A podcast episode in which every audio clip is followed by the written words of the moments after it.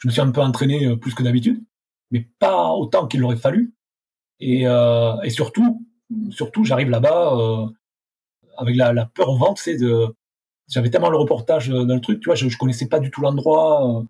quand tu, je tapais sur Google l'endroit où c'était, ça avait l'air d'être tellement, tellement paumé, tu sais, que tu arrives dans un endroit ben, de fin fond du Tennessee, en pleine campagne, et le, à l'entrée du parc, je me rappelle, à la voiture de location, j'étais avec Chris, ma, compagne, et on se demandait vraiment où, on était, quoi, où, où, tu débarques. Je me rappelais toute ma vie de l'entrée dans le parc la première fois que j'y suis allé. Je flippais tellement, on va dire, où j'avais tellement peur de, de ce qui pouvait arriver, de ce qui allait arriver. Et là, là, tu, tu, tu dors presque pas, tu sais, parce que tu sais pas l'heure de départ.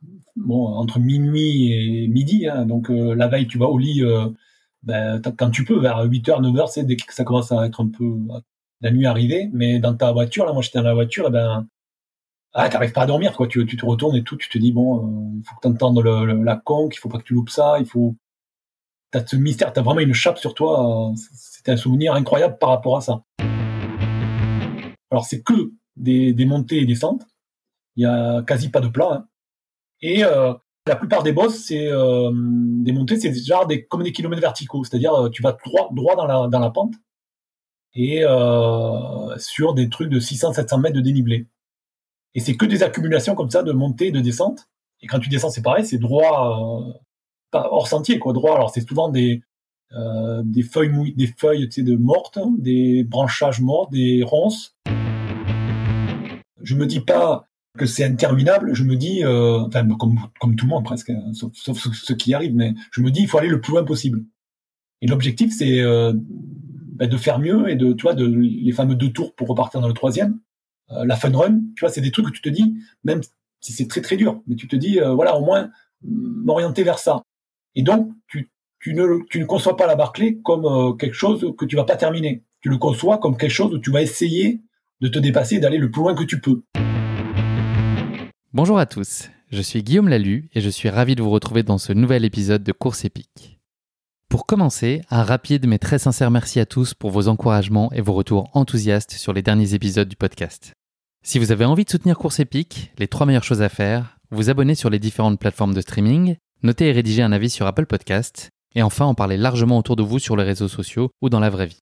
Et n'oubliez pas, pour ne rien manquer des coulisses du podcast, rendez-vous sur notre compte Instagram courseepique.podcast. C'est aujourd'hui un épisode exceptionnel que je vous propose de vivre avec une plongée en apnée dans l'une des courses les plus fascinantes qui soit et qui suscite beaucoup de mystères, nourrit beaucoup de fantasmes et provoque même parfois l'incompréhension, je veux bien sûr parler de la Barclay Marathon. Cela faisait un très long moment que je tenais à partager avec vous cette course, si l'on peut ici parler véritablement de course. Vous l'entendrez à travers les mots de mon invité Rémi Gégard, qui a eu le privilège de prendre cinq fois le départ de cette aventure hors norme. La Barclay ne ressemble à aucune autre course. Il va nous en faire vivre les moindres détails et nous en dire plus sur cette course encore aujourd'hui si mystérieuse. Rémi va également partager avec nous la fascination que peut exercer sur lui cette course et les raisons pour lesquelles chaque dernier week-end de mars, dans une forêt perdue au milieu du Tennessee, 40 coureuses et coureurs se lancent tête baissée dans un défi qui relève presque de l'inhumain quand on sait qu'à ce jour seules 15 personnes ont réussi à finir la Barclay dans son intégralité. Préparez-vous à vivre un grand moment d'aventure au cœur de ce que les parcs américains ont de plus hostile à proposer aux passionnés de course à pied que nous sommes. Mais je ne vous en dis pas plus. Rémi va vous raconter tout ça bien mieux que moi. Bienvenue dans notre nouvel épisode de Course épique. Barclay, cœur à vif. Bienvenue sur Course épique, le podcast running et trail qui vous fait vivre dans chaque épisode une histoire de course inoubliable grâce au témoignage de son invité. Athlète émérite, coureur confirmé ou anonyme passionné, quand la légende d'une course et la destinée d'un coureur se rencontrent, c'est dans Course épique qu'elle se raconte. Course épique, c'est un invité, une course, une histoire hors du commun. Bonne écoute Bonjour Rémi, je suis ravi de te recevoir dans ce 35e épisode de Course épique. Comment vas-tu? Eh, Ça va très bien, merci de, m'accueillir. Eh ben, C'était un grand plaisir. Avant qu'on parle plus particulièrement de ta pratique sportive, est-ce que tu pourrais te présenter à nos auditeurs pour ceux qui ne te connaîtraient peut-être pas, Rémi? Oui, bien sûr. Alors Rémi Gégard, 50 ans, j'habite euh, du côté de, Toulouse, un peu plus haut que Toulouse. Et bon, bah, évidemment trailer, hein, coureur depuis très longtemps. Et euh, je m'occupe aussi d'une revue qui s'appelle Running Mag et du site internet qui, qui va avec runningmag.fr. Est-ce que tu pourrais nous parler de ta relation au sport lorsque tu étais enfant puis ado? Quel était ton sport de prédilection dans tes plus jeunes années? Alors tout à fait au début, quand on va dire bah ouais, d'entrée quoi, 10-12 ans, j'étais d'abord j'ai fait du vélo du cyclisme, pas trop mauvais niveau, on va dire. Hein, on va rester humble. Vice-champion d'Aquitaine quand même et qualifié pour les France, c'est bien. Voilà, exactement, exactement. Ouais, j'étais pas pas trop mauvais en jeune jusqu'en junior. Et après, ben, la course à pied est venue. Euh, pour euh, me préparer l'hiver pour le vélo. En fait, l'hiver, la, saison de vélo s'arrêtait très tôt quand j'étais jeune. Euh, et j'ai fait les crosses. J'ai commencé à faire des crosses l'hiver de, course à pied pour maintenir la, forme pour le vélo. Et après, après voilà, ça m'a plus quitté quoi. La mouche t'a piqué. Et donc c'est pas finalement un choix délibéré, c'était plutôt dans le cadre d'une préparation pour d'autres sports que vraiment un intérêt marqué pour la course à pied en elle-même? Voilà, tout à fait, tout à fait au début quand j'étais jeune, c'était ça, c'est-à-dire c'était euh, pour, pour combler quelques mois qui étaient un peu vides dans la dans la, saison de vélo. Euh, après, bon, bah il y a, y a, eu une coupure quand même quand j'ai eu mon premier boulot. Je suis allé travailler à l'île de la Réunion comme comme journaliste. Là, j'ai fait une coupure, euh, disons, de 3-4 ans, euh, bah, 3 ans de sport carrément. Et après, voyant que quand même ça me manquait énormément euh, là-bas à la Réunion, je me suis mis à, à courir et ça a coïncidé avec les, les le boom des courses de montagne là-bas. Ça a commencé à naître là-bas les courses de montagne et j'étais au bon moment, au bon endroit et donc je me suis mis tout de suite. Euh, c'est ce que j'allais dire. Il y a pire euh, comme endroit pour euh, traîner ses guêtres et, démarrer, enfin se lancer un peu plus activement dans la dans la trail. Ah oui, c'est c'est c'est le, le paradis là-bas. J'ai jamais trouvé. pourtant j'ai pas mal baroudé de partout. C'est après.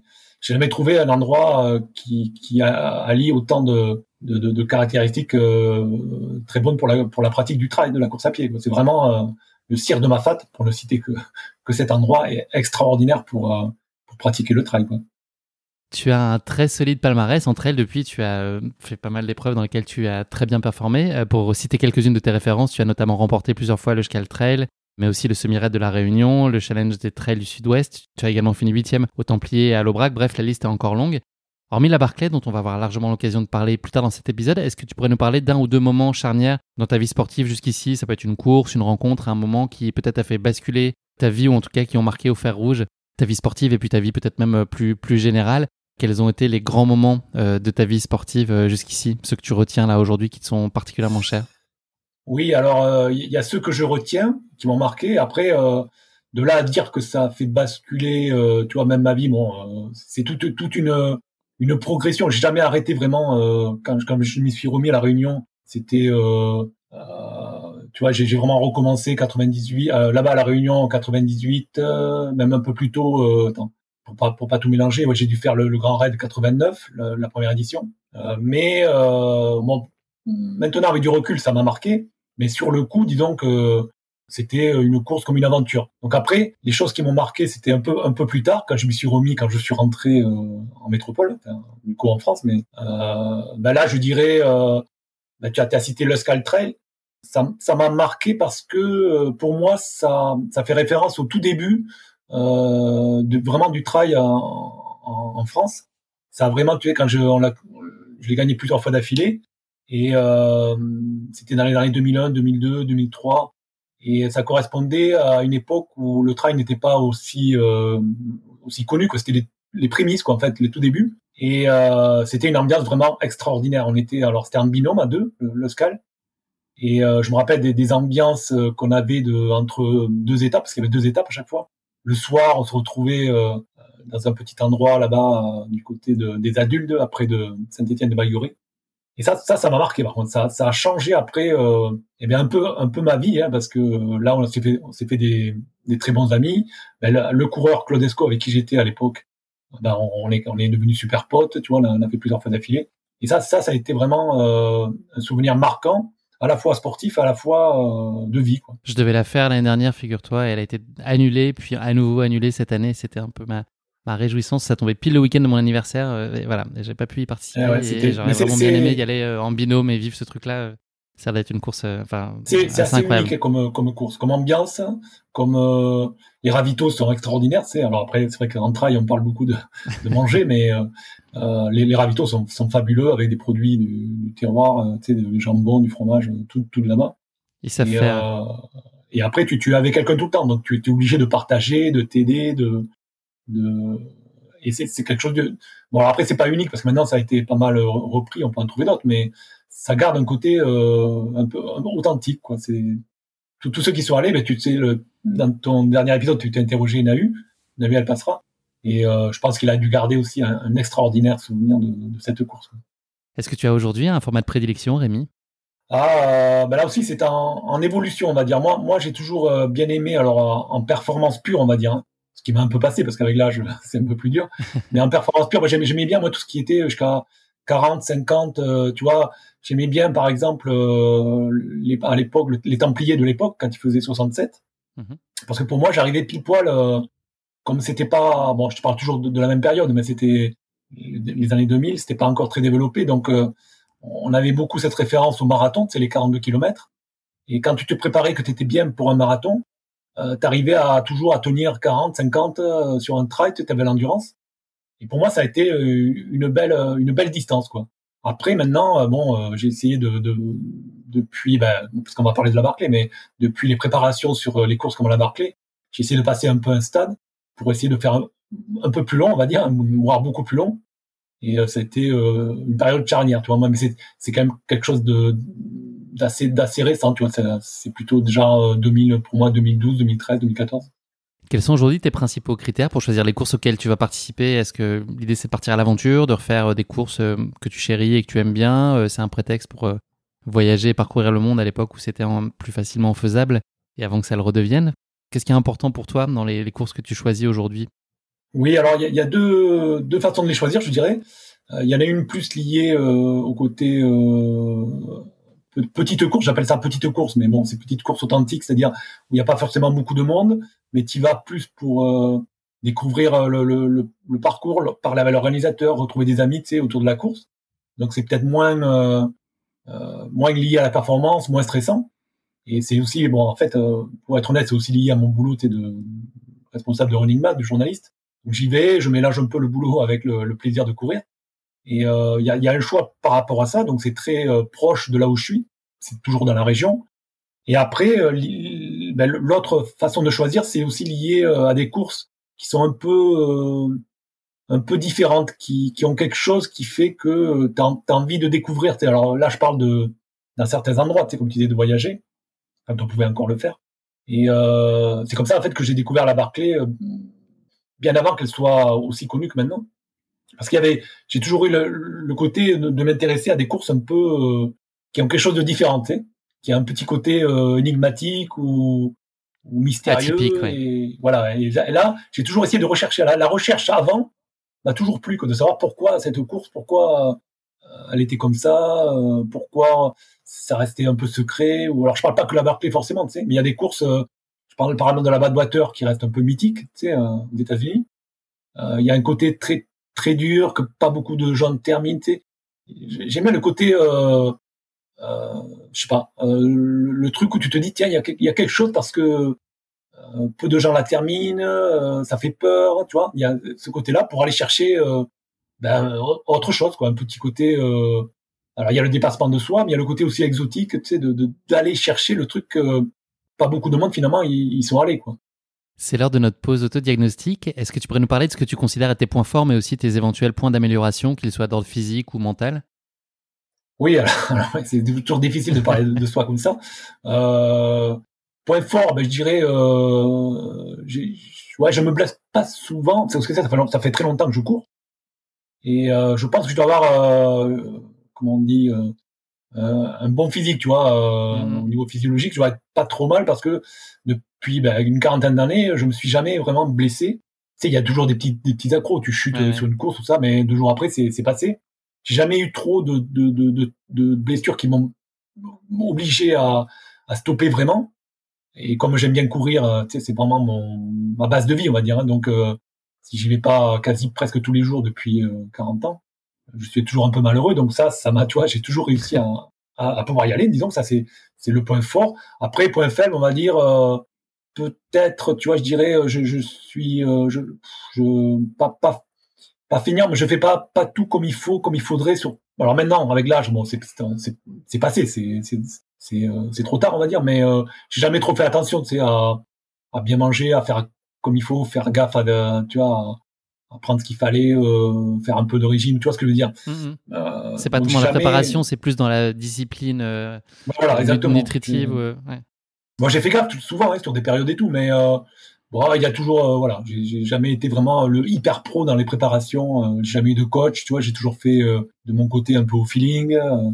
Donc, Et c'est pareil dans tes entraînements. Est-ce que tu, tu, gères toi aussi à ta main ou est-ce que tu suis un protocole et es vraiment c'est assez encadré, structuré dans tes préparations de course quand tu as des objectifs définis? Est-ce que tu mets en, branle un, chemin très structuré ou est-ce que pareil, tu, tu, te connais bien, tu te fais confiance et tu composes un peu en, en t'écoutant et sur la base de ton expérience aussi de, des nombreuses courses auxquelles tu as participé pour euh, construire au mieux la préparation qui te va bien Oui, bah alors du, coup, euh, euh jusqu'à présent, jusqu'à il y a pas, si longtemps, j'ai toujours fait un peu au feeling, avec des, des, arrangements alors très personnels mais liés à mon expérience en fait. Hein, à force de faire des cours de telle distance et tout, tu, tu te dis bon voilà, tu sais que si as tel, tu vas mettre telle quantité de, kilomètres sur la semaine, euh, tu sais que tu vas t'affûter, que finalement au bout d'un moment tu vas tu vas être quand même vachement prêt, tu vois.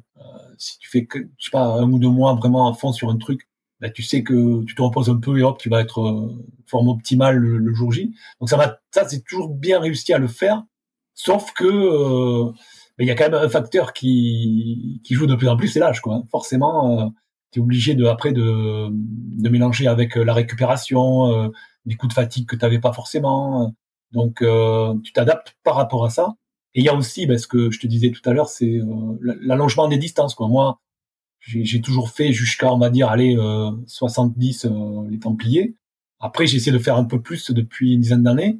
Donc, quand tu fais des, des, des, des 100 miles, quoi, des, des 160 km, c'est des, des grands raids et tout, euh, tu as toujours des, des facteurs autres pour, pour la préparation. Tu as beau te préparer comme tu veux et tout, euh, tu, tu maîtrises pas tout totalement.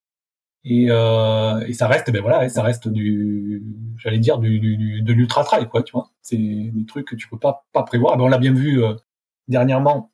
Avec François Je le cite, mais avec François Den euh, euh, sur le voilà sur le trek qui a qui a craqué, qui a un coup de chaud. Tu vois, pourtant c'est quand même le le le meilleur coureur de d'ultra euh, du monde presque. Donc quand tu te dis qu'il peut lui aussi avoir un problème, c'est que tu voilà, tu as beau te connaître vachement bien, te préparer comme il faut, tu jamais euh, sur un ultra, tout peut tout, peut arriver. C'est ce qui a fait d'ailleurs son son charme. Quoi. Question euh, très difficile. Est-ce que tu peux nous dire quel accomplissement tu trouves dans la course à pied? Donc en, une phrase, pourquoi tu cours, Rémi? Ah moi, moi, alors vraiment, si on prend pas les compétitions et tout, moi je moi je cours pour le, le bien-être que ça te procure juste après quoi tu sais qu'après, dans ta journée, tu sais, tu prends ta douche après la course. Alors ça fait plus d'une, ça fait plus d'une phrase, mais tu prends, tu prends ta douche et là à un moment donné, tu as, un bien-être, tu te dis ouais, c'est bon, euh, je suis bien dans mon corps, je suis bien dans ma tête et, et, tu peux faire la journée. Quand la journée commence, tu, es bien, voilà. C'est pour ce côté bien-être, c'est la dose d'endorphine comme on dit. Euh, alors je sais que tout le monde la, la connaît pas forcément, mais ça, c'est vraiment irremplaçable et moi, c'est ce qui fait que je cours depuis tellement longtemps. Quoi. Tu es également journaliste sportif et créateur du magazine Running Mag, tu nous l'as dit. Est-ce que l'écriture, ça a été très tôt une vocation pour toi et est-ce que la course à pied, elle s'est très vite affirmée comme ta thématique d'écriture de cœur? Oui, alors moi, euh, bah, il y a deux, questions dans une. Eh ben, euh, j'ai lu, j'ai beaucoup lu bah, très tôt, très jeune. J'ai adoré lire.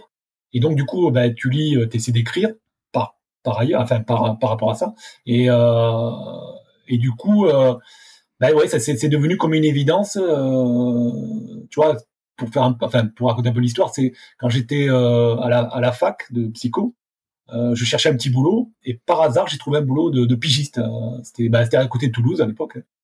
J'étais pas encore allé à la Réunion. J'ai trouvé un boulot de pigiste à, à la Dépêche du Midi. Et j'ai tout de suite écrit euh, bah, sur le sport, hein, sur le, très vite la course à pied d'ailleurs. Et euh, les deux les deux passions se sont liées. Toi, j'écrivais un peu sur le vélo au début, sur la course à pied. Euh, c'est des sports assez similaires au niveau euh, journalistique dans les dans les rubriques de, de sport. Et ça s'est ça s'est mélangé tout de suite. Et c'est c'est là où tu, tu mélanges. Moi, j'ai mélangé deux passions, quoi. Le à la fois le côté écriture puisque je lisais beaucoup, et, et à la fois après le côté course à pied qui est venu euh, ben, juste en, même temps pratiquement. C'est le bonheur, ça, c'est le combo parfait. Exactement. Pour moi, au niveau euh, boulot, alors je me suis créé mon boulot, on va dire, hein, parce qu'après j'ai créé, le, magazine. Mais euh, oui, mais pour moi, c'est, c'est, je peux pas arriver mieux dans la vie. Ouais, je suis euh, hyper heureux par rapport à ça. Une belle leçon de bonheur. Tu as par ailleurs écrit différents ouvrages, et notamment le récent Histoire du trail, qui, comme course épique à mal faire, s'intéresse à toutes les histoires du trail, en s'attachant avant tout à l'humain, dans ses fragilités comme dans ses forces. Est-ce que tu peux nous, nous parler brièvement euh, bah, de, ce dernier livre que tu viens de sortir et de ce qu'il raconte et, des histoires, enfin de, l'état d'esprit en tout cas dans lequel toi tu l'as abordé, ce que tu as envie de partager avec cet ouvrage-là? Oui, alors histoire, histoire du trail, c'est alors déjà l'idée, l'idée, je l'avais depuis pas mal de temps par le fait que, ben, j'ai, comme je te disais, j'étais à la première édition du Grand Raid à la Réunion, et après j'ai suivi par le travail et par la passion, j'ai suivi un peu toute l'évolution du trail. Euh, donc je me suis dit un jour, tiens, quand même, il faudra raconter un peu euh, tous les gens que t'as que j'ai croisés en fait, hein, des anciens champions, des champions de maintenant. J'ai j'ai couru avec eux, euh, j'ai pas mal discuté, sympathisé. Donc je me suis dit, euh, puis j'ai suivi aussi l'évolution de pas mal d'épreuves qui, sont nées, qui ont continué. Il y en a d'autres qui ont arrêté. Euh, je me suis dit, il fallait le mettre sur papier. Sauf que par le boulot, je, suis souvent ben, un peu à fond, on va dire, enfin à fond j'ai des temps libres, mais euh, j'ai, tu vois, je suis le week-end à fond sur toutes les courses. Après euh, début de semaine, je, fais le journal, je mets en, ligne sur le site. Donc euh, à chaque fois, je, je trouvais pas le temps pour le faire. Et là, bon, ben, grâce, on va dire, parce que c'est un grand monde grâce au Covid, mais j'ai eu du temps parce que il y a plus de courses, donc j'ai plus de boulot. Et je me suis dit, je m'y suis mis, quoi. Ça a pris pendant quelques mois, je m'y suis mis. Et en, quelques mois, après, j'étais arrivé à tellement de pages que j'ai fait la bascule et je me suis dit, bah là, c'est bon, maintenant tu, vas aller jusqu'au bout parce que tu as, écrit assez pour, euh, tu sais que tu, tu es obligé d'y aller. Quoi. Et, euh, en fait, le, le synopsis, enfin, pour faire l'histoire du trail, pour moi, c'était pas raconter tout le trail ou c'est pas un livre de chiffres, un livre exhaustif, tu vois, c'est c'est plus euh, interroger les coureurs, les organisateurs et, euh, et leur faire raconter quelques anecdotes qui les ont marqués pendant leur carrière ou pendant le, ben, tout le temps qu'ils ont organisé, tu vois, des choses un peu décalées, mais plus plus humaines, quoi. C'est-à-dire que soit c'est des choses, des trucs rigolos, des trucs tristes, des des trucs, des choses décalées qui les ont marqués. Et en fait, c'est plus un recueil de, pas mal d'anecdotes, de plein d'anecdotes, euh, que vraiment des, que, des portraits. Tu vois, c'est plus des, petites histoires. D'où le titre d'ailleurs. Les petites histoires dans la grande histoire du trail.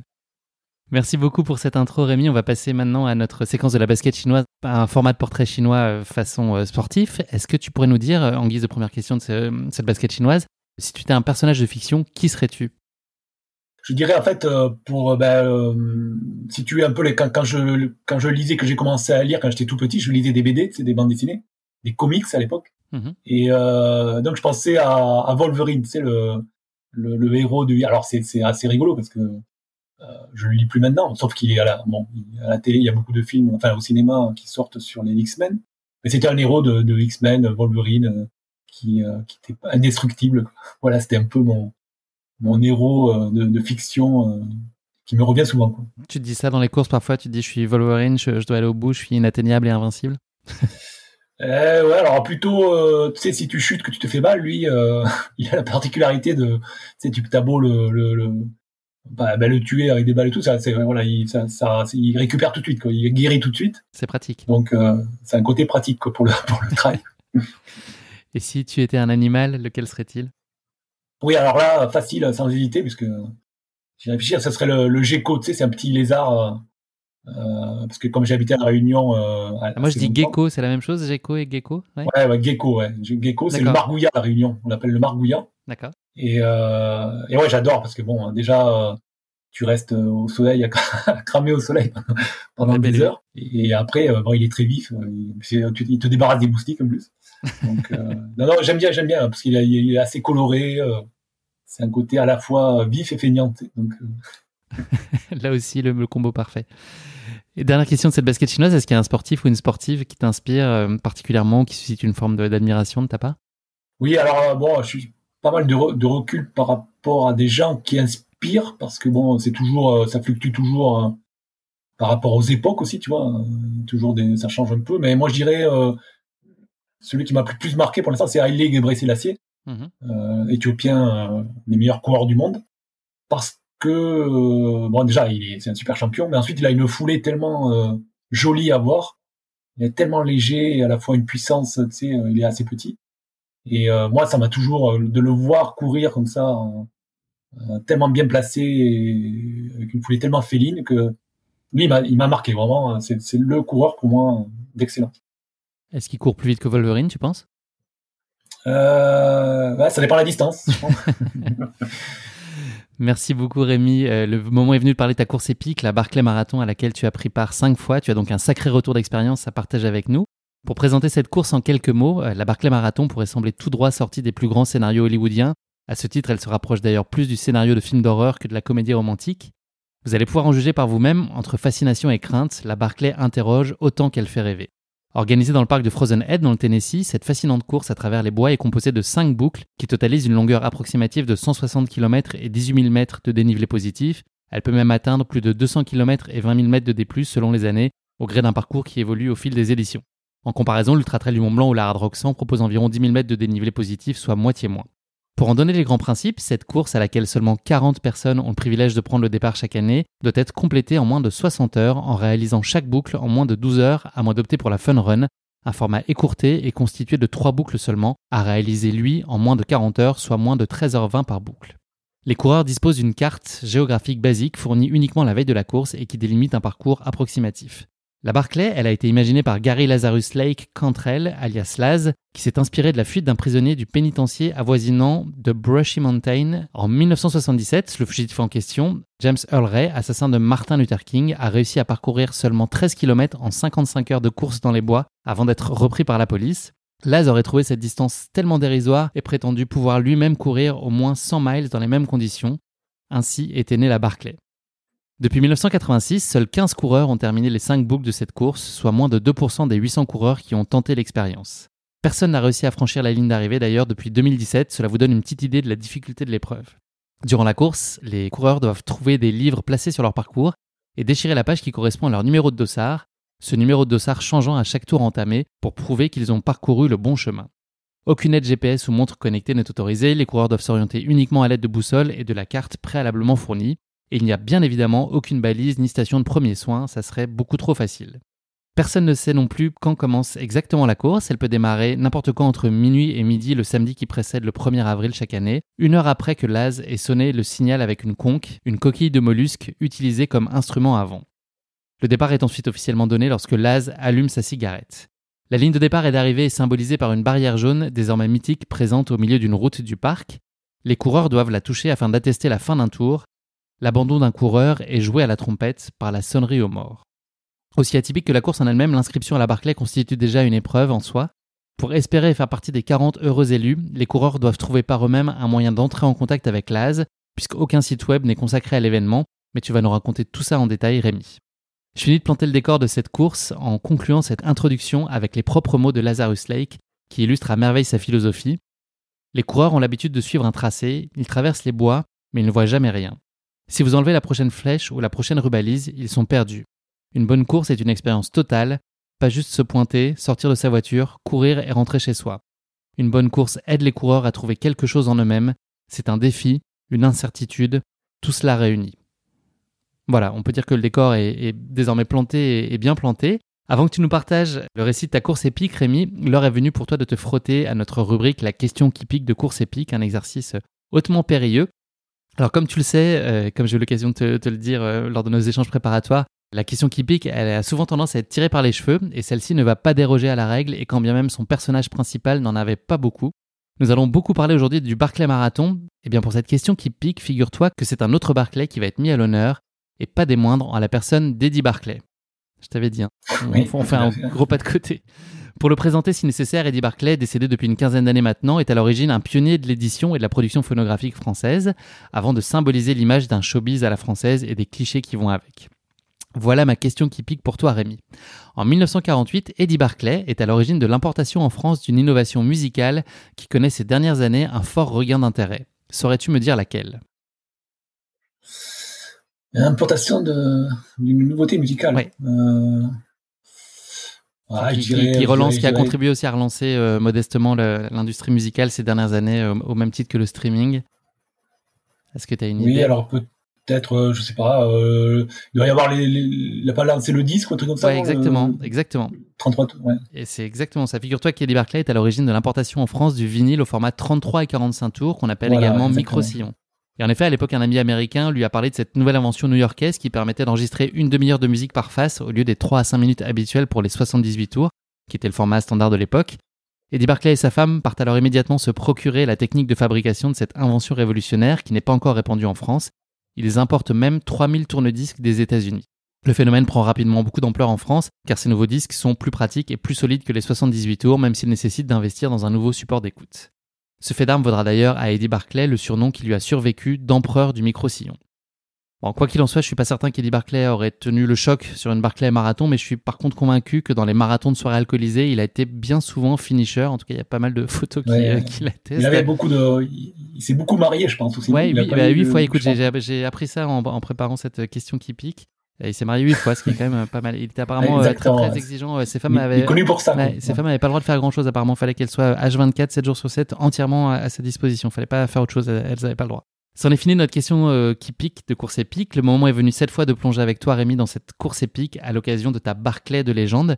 Pour commencer, est-ce que tu peux nous dire quand et comment tu as entendu parler de la Barclay pour la première fois? Oui, tout à fait. Alors, pour rebondir sur, sur Eddie Barclay, parce que il y avait quand même une anecdote, c'est que Barclay, c'est le, ça vient d'un- du, du nom d'un copain de Laz, Lazarus, euh, qui a rien à voir avec la course en fait. Et euh, c'était comme c'était un, bon- un bon pote à lui, euh, il avait, il voulait lui rendre hommage. Je lui ai dit bon, ben, je vais, je vais appeler la course comme ça. Sympa. Et voilà pourquoi elle s'appelle comme ça. Tu vois, ça n'a aucun rapport avec avec euh, avec ni, personne. Et c'était anecdotique, mais c'est c'est sympa de le, de le savoir. Mm, mm. Et euh, moi, moi, je l'ai connu en fait.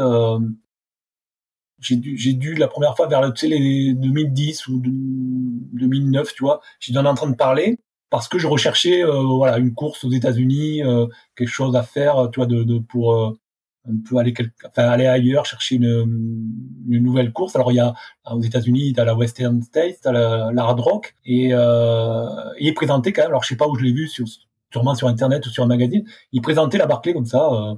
Euh, et euh, je savais pas du tout ce que c'était. Pour moi, c'était une course comme une autre, tu vois. Et je me suis dit, tiens, euh, je vais, je vais quand même regarder.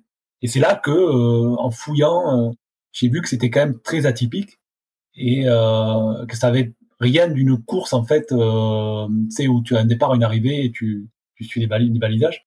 C'était euh, vraiment autre chose. Et euh, le petit côté mystérieux et énigmatique m'a tout de suite fait tilt. Je me suis dit, tiens, ça a l'air quand même un peu barge. Il faut que, C'est pour moi. euh, voilà, il faut que je creuse un peu pour savoir. Et c'est là que j'ai vu euh, que j'ai euh, pris contact après un peu plus tard avec Christian Baudouy, le premier Français à y être allé. On a commencé à parler des tours finis ou pas. Donc lui, il a fini son premier tour et il est parti sur le deuxième. Mais après, il a arrêté au bout de, je crois, il a dû faire une ou deux pages de livre. Et euh, du coup, je l'ai contacté. Euh, alors pour les pour les années, euh, j'ai dû faire ma première en 2015, je crois. Donc euh, lui, j'ai dû le contacter. Tu vois, il a dû faire 2012. Alors je mélange un peu toujours les années à force, mais euh, du coup, euh, il, il m'a il m'a répondu et euh, il m'a dit bon, la Barclay c'est quand même particulier, euh, c'est mystérieux pour s'inscrire. Je vais pas te donner euh, le contact tout de suite. Euh, il faut que tu te procures d'abord un, un livre sur la Barclay, le seul qu'il y avait à l'époque, qui était écrit par Ed Fortau, c'est le, le, le pionnier de la Barclay qui a fait toutes les éditions et qui a écrit un livre en anglais. Donc je me suis procuré, je l'ai commandé et une fois que je l'ai eu, euh, j'ai repris contact avec Christian qui m'a ben, qui a loué un peu les efforts que j'avais fait pour, euh, pour, Tu euh, méritais d'en savoir plus. T'avais avais Voilà, gagné sa confiance. Et du coup, il m'a euh, il m'a donné le, le, le fameux euh, mail de, de Laz et le contact quoi et, et voilà de fil en aiguille après ben, j'ai pris contact. Euh, bon ça s'est pas fait du jour au lendemain parce que le temps qu'il réponde, le temps que tu arrives à le tu sais pour pour euh, pouvoir être pris, il faut euh, envoyer une lettre de motivation on va dire. Mhm. Et euh, cette lettre doit être c'est pas pour dire tu vois je suis fort, j'ai fini ça ça, je suis le meilleur. C'est plus un truc qui doit être à mon à mon avis un peu décalé, un peu humoristique, tu vois. Et euh, pour arriver à toucher euh, à toucher Laz d'une certaine manière, quoi, voilà. Comme il est quand même assez littéraire, euh, il a écrit des, pas mal de- d'ouvra- d'ouvrages, notamment sur son ses, ses chiens. Comme il a écrit pas mal de, de petites nouvelles sur euh, la vie de ses chiens, il a édité des ouvrages. Tu il faut le- arriver à le toucher. T'as joué Pour l'accord sensible, tu lui as parlé de chien, c'est ça? Pour le convaincre. Euh, moi, je l'ai eu par, euh, enfin, alors c'est complètement décalé, hein, ça faire rire euh, beaucoup de gens, mais moi, je l'ai eu par, euh, je l'ai eu sans, sans le faire exprès en fait, parce que j'ai, comme j'écris mal, enfin, je parle mal l'anglais, et donc je l'écris euh, encore plus mal, on va dire. Donc, euh, et j'ai fait, euh, j'ai mis une phrase qui, qui était un peu euh, hors contexte, qui valait, qui, qui ne devait pas dire ce qu'elle voulait, ce que je voulais moi dire, et ça a fait rire un peu tous les, tu sais, quand tu t'inscris, tu, tu fais partie d'un groupe sur euh, de, de mail, c'est un groupe Barclay euh, de- de- d'envoi mailing et euh, Et ils se sont tous moqués de toi, c'est ça les anglophones? Exactement, exactement. Ça, les Américains sont tous, euh, ils se sont dit qu'est-ce qu'il voulait dire là, qu'est-ce qu'est-ce qu'il dit. euh. Tu connais une première tentative de participation avortée en 2012, est-ce que tu peux nous en parler? Oui, alors ça a été la, la première fois où j'ai obtenu, disons, l'aval de l'AS. J'étais dans la liste des 40.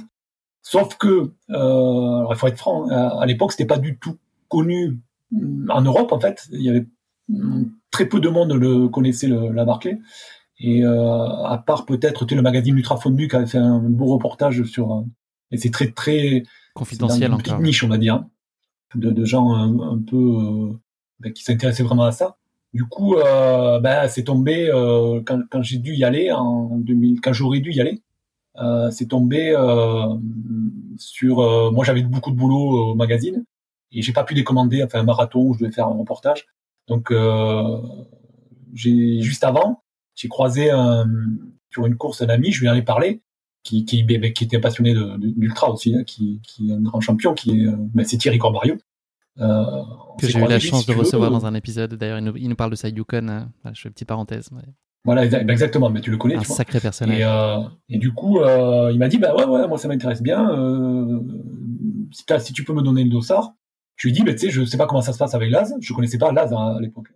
Et euh, mais je lui demande, euh, voilà. Et donc là, je lui dis bon, euh, je me désiste parce que tu as le droit, mais je l'ai su qu'après, tu as le droit, si tu t'y prends assez tôt, à te désister en te disant, mais t'as X raison, hein, t'es malade, t'es blessé. Mais là, prends en compte ce, désistement avec une liste d'attente qui est, euh, dès qu'il fait les la liste des 40 prix, il y a une liste d'attente tout de suite qui est d'une trentaine de personnes.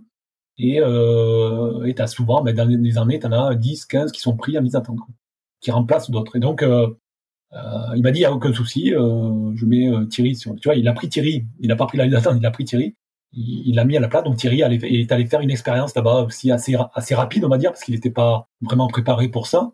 Mais il voulait découvrir quand même ce que c'était cette fameuse épreuve. Et, euh, et du coup, voilà, c'était la première, euh, mon premier essai, mais moi, j'ai rien fait en fait. J'ai juste eu la place. Et après, euh, ben, j'ai vu Thierry au retour, voilà quoi. En 2014, le reportage de Canal Plus Intérieur Sport impacte radicalement la notoriété et l'image de la Barclay. Qu'a changé ce reportage à l'époque Est-ce qu'il a également modifié ta propre perception de la course et accru ton envie d'y prendre part? Exactement. Euh, Jusqu'à là, tu vois, c'était pour moi, c'était euh, euh dans, le domaine un peu de pas énigmatique, tu sais, mais de, de, ça, rien n'a été fait. J'avais, je savais rien sur la course, j'avais rien vu, j'avais lu juste un truc.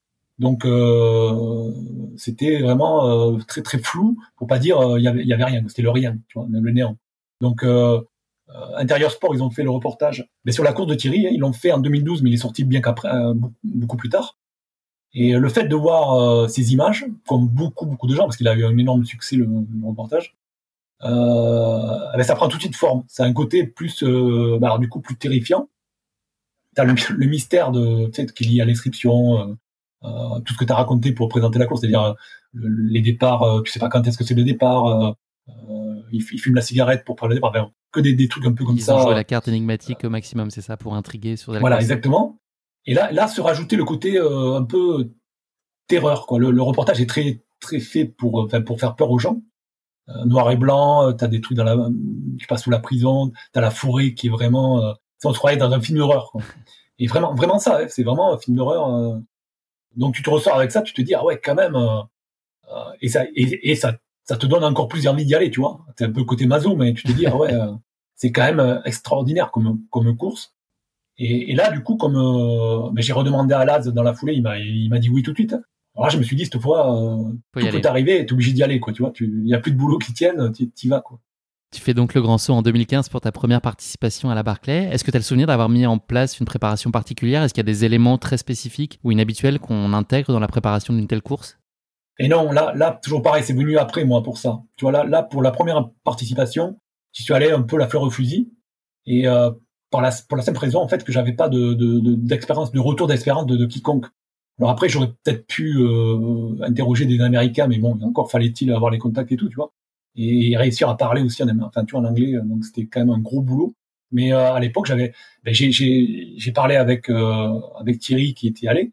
Il m'a pas dit grand chose parce que lui, il l'a fait un peu au pied levé et il est pas resté même sur place. Il est parti après faire un peu de tourisme ailleurs. Et du coup, il, il, a, rien su me dire vraiment, quoi. À part le fait que que la carte était très très pas précise, très très, très imprécise. C'était une carte du, parc que tu achètes au parc, carte touristique. Euh, c'est tout quoi. Il m'a dit voilà. euh, et du coup, je me suis retrouvé sans vraiment préparer le, le truc. euh, je me suis un peu entraîné euh, plus que d'habitude, mais pas autant qu'il aurait fallu. Et, euh, et surtout, surtout, j'arrive là-bas euh, avec la, la peur au ventre, c'est de. J'avais tellement le reportage euh, dans le truc, tu vois, je, je connaissais pas du tout l'endroit. euh, quand tu, je tapais sur Google l'endroit où c'était, ça avait l'air d'être tellement, tellement paumé, tu sais, que tu arrives dans un endroit euh, ben, de fin fond du Tennessee, en pleine campagne, et le, à l'entrée du parc, je me rappelle, à la voiture de location, j'étais avec Chris, ma, ma compagne, et on se demandait vraiment où, où on était, quoi, où, où, où tu débarques. Et, euh, alors que bon, le parc après, en le connaissant, euh, en été et tout, il est, il est sympa, tu vois, il y a des, trucs pour enfants, pour jouer, c'est des parcs pour enfants. Et, euh, et là, en plein hiver, c'est un truc tellement lugubre que tu te dis ah ouais quand même, c'est comme ça quoi. Oui, et puis tu avais des a priori, donc forcément ça a dû biaiser aussi ta perception euh, au moment où tu t'entrais dans le parc.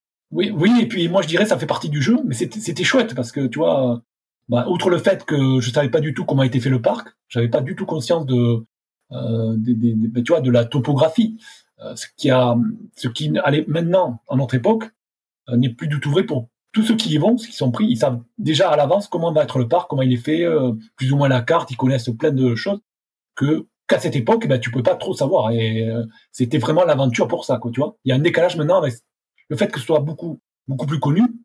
Il y a beaucoup plus d'accès à des infos. Euh, tu vois, ça s'accumule les infos.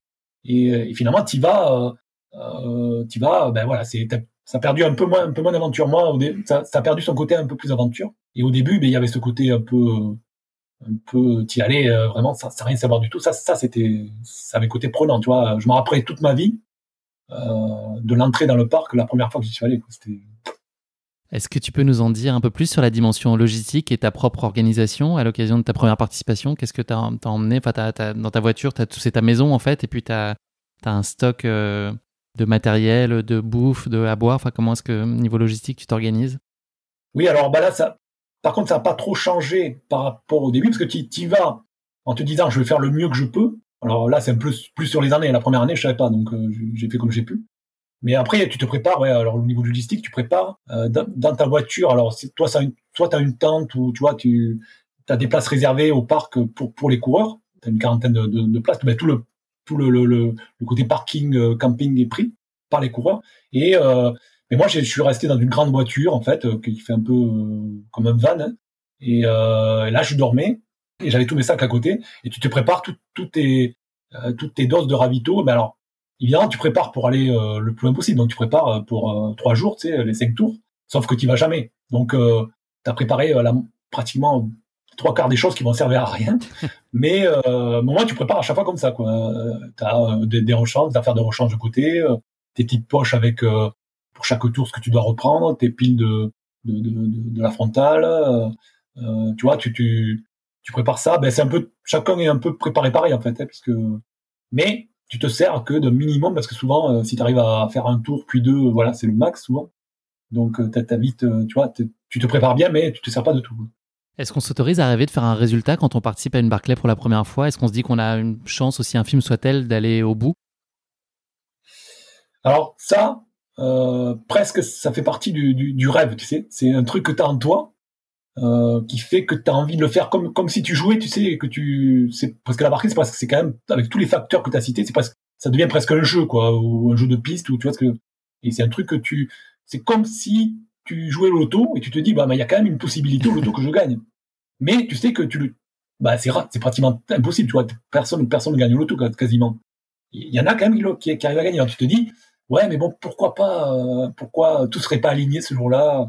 Tu aurais retrouvé une forme de comme quand tu étais jeune tu étais super bon tu, tu retrouves une forme pareille euh, et puis euh, voilà tu arrives à passer euh, le cap tu, tu, tu, vas suivre le premier tour avec la bonne personne tu vas enfin voilà tu te dis que tout peut, peut se regrouper au, au bon mmh. moment. Tout peut ouais, se passer voilà, très favorablement de... ou à l'inverse. Enfin voilà il y a beaucoup voilà, d'incertitudes dans les deux sens. Exactement.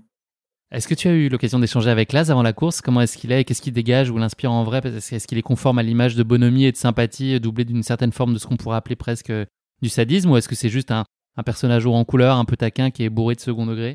Alors, il y, a, il y, a les deux, il y a deux versions parce que ce que tu viens de dire là, c'est vraiment le personnage. Il est, euh, il a plein d'humour et il, quand tu parlais, quand tu discutes avec lui, il est très, très humain. C'est un humaniste, c'est. Donc, euh, euh, mais ça, il joue une, il joue un personnage quand il est sur la Barclay, quoi, quand il est sur la course pendant bah, toute, toute la durée, pendant trois quatre jours.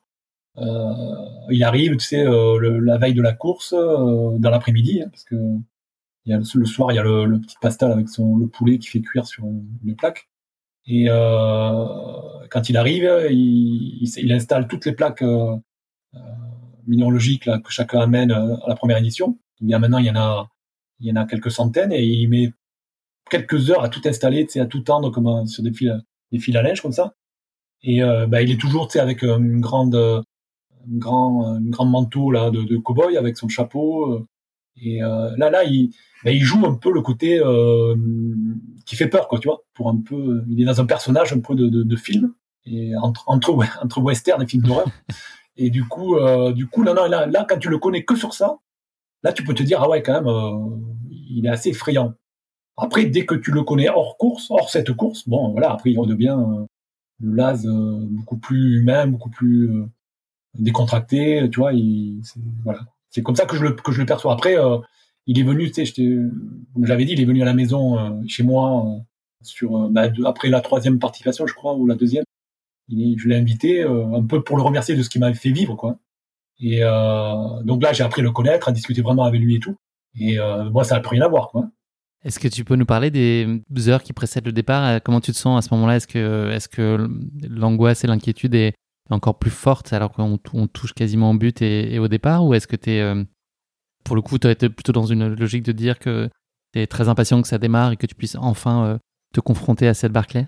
Oui, alors, y a, ben, là, si tu parles de la première édition, en 2015, là, j'étais vraiment. Euh, euh, j'avais, je flippais tellement, on va dire, ou j'avais tellement peur de, de, ce qui pouvait arriver, de ce qui allait arriver.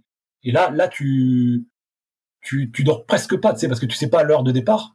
Bon, entre minuit et midi, hein, donc la veille, tu vas au lit ben, quand tu peux, vers 8h, 9h, c'est dès que ça commence à être un peu, le soleil a tombé, la nuit est arrivée, mais dans ta voiture, là, moi j'étais dans la voiture, et ben, ah, t'arrives pas à dormir, quoi. Tu, tu te retournes et tout, tu te dis, bon, euh, il faut que t'entendes la conque, il faut pas que tu loupes ça, il faut, t'as ce mystère, t'as vraiment une chape sur toi, euh, c'était un souvenir incroyable par rapport à ça. Après, évidemment, alors, je dis pas qu'après t'as pas peur, évidemment, mais, euh, c'est quand même beaucoup plus atténué, et tu profites un peu plus de, de l'ambiance, euh, du camp avec euh, les autres coureurs où tu arrives à discuter et tout.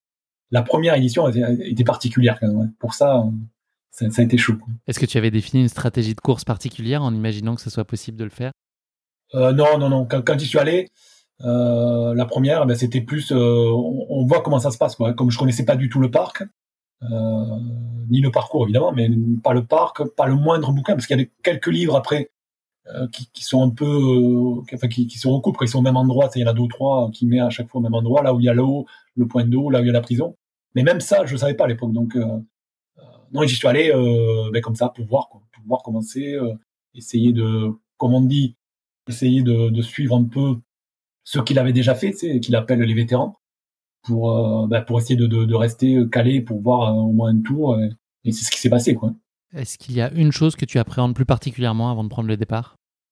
Euh, Oui, alors là, par rapport bah, aux, plusieurs éditions, hein, euh, plusieurs, plusieurs années d'expérience, le truc que j'apprends le plus, on va dire, c'est de me dire, euh, est-ce que, de pas me perdre tout de suite, tu vois, de pas me retrouver euh, esselé, euh, pas pas arriver, tu vois, c'est souvent là-bas la météo est souvent hyper changeante et hyper difficile entre brouillard, pluie intense et tout, et froid. Donc me retrouver euh, perdu un peu tout de suite et être obligé de revenir, tu sais, euh, alors que t'as fait deux bouquins. Là, je trouverais ça quand même, euh, ça ferait, ça ferait très mal quand même. Tu vois ce que je veux dire? Tu te mm. vas, tu te prépares pendant des mois et tu fais le voyage et tout et revenir à la voiture comme ça euh, tout de suite. Là, voilà, c'est ce qui me fait le plus peur, quoi, à chaque fois. Est-ce que tu peux nous parler maintenant donc de la façon dont s'est passée cette édition 2015 pour toi, en commençant par le premier tour? Quelles sont les principales difficultés que tu as rencontrées tout au long du parcours? Est-ce que tu peux un peu nous, nous, projeter dans le décor dans lequel tu évolues et puis des principales difficultés et des moments un peu clés de ce premier tour? Oui, alors euh, la, la, première édition 2015, alors je, je, la garde en mémoire parce que euh, c'était la découverte totale. Donc là, euh, je me souviens euh, de, de, on était trois, alors moi on était quatre quoi, moi avec moi trois et plus moi, et euh, ben, j'ai suivi et subi tout un premier tour avec une, une, fille Nikki, une, une américaine, je crois bien, qui, qui connaissait bien. Elle avait fait déjà trois ou quatre fois. Elle avait fait pratiquement trois tours, je crois, en est. Et mais elle a pas avec du recul maintenant, elle a, elle a fait beaucoup de hors piste, mais alors vraiment vraiment dans les ronds c'est tout, mais j'ai jamais fait aussi déchirant que, que, ce, que ce premier tour. Quoi. Il y a beaucoup d'endroits où tu aurais pu faire, elle aurait pu faire un peu différent. Et du coup, moi, j'ai fait que suivre, on va dire. Et, euh, et j'ai énormément subi euh, bah, les passages dans les ronds où on se déchirait de partout. Euh, et euh, c'est ce qui m'a le, plus le, le, plus marqué, ce côté, euh, ce côté tout à fait hors sentier et tout le temps à fond à fond, moi, pour juste arriver à suivre. Quoi. Et, et donc, je suis arrivé au premier tour ben, avec eux, hein, on, a, on a fini ensemble, mais complètement explosé, déchiré comme jamais, juste, juste pour finir le tour juste dans les temps. Quoi.